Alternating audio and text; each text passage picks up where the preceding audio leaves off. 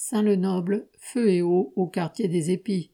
Le quartier des Épis de Saint-le-Noble dans le nord est un entre guillemets, quartier sensible selon la police. C'est d'abord un quartier pauvre où les habitants se sentent abandonnés, surtout aux couronnes, des bâtiments promis à la destruction dans les dix ans à venir par le bailleur social Norévi, mais où vivent encore plus de 400 familles.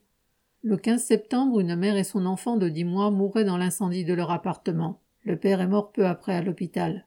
Cette famille guinéenne venait de recevoir le permis de séjour qu'elle attendait dans l'angoisse depuis plus d'un an.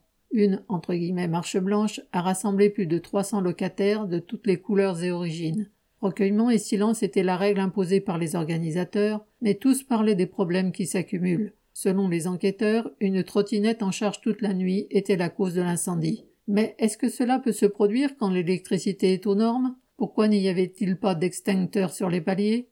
Et aussi, pourquoi rien n'est fait contre les cafards, contre les rats, contre les moisissures? Enfin, ceux qui se sont battus en 2020 et 2021 contre les factures d'eau et de chauffage rappelaient le mépris de nos.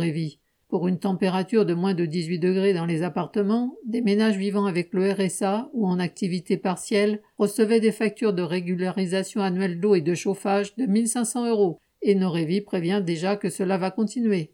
Pourtant, malgré de nombreuses protestations, Norévi n'a jamais voulu vérifier les consommations, soi-disant contrôlées par ordinateur, ni rendre des comptes sur les fuites d'eau.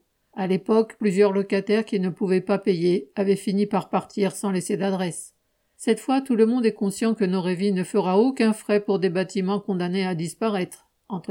Ici, on est tous pauvres, et les pauvres, ils s'en foutent, dit un locataire et un autre. Pour se faire respecter, il faudra tous s'y mettre. Et en effet, c'est la rage de tous qui pourrait obliger le bailleur dit social à respecter ses locataires. Correspondant Hello.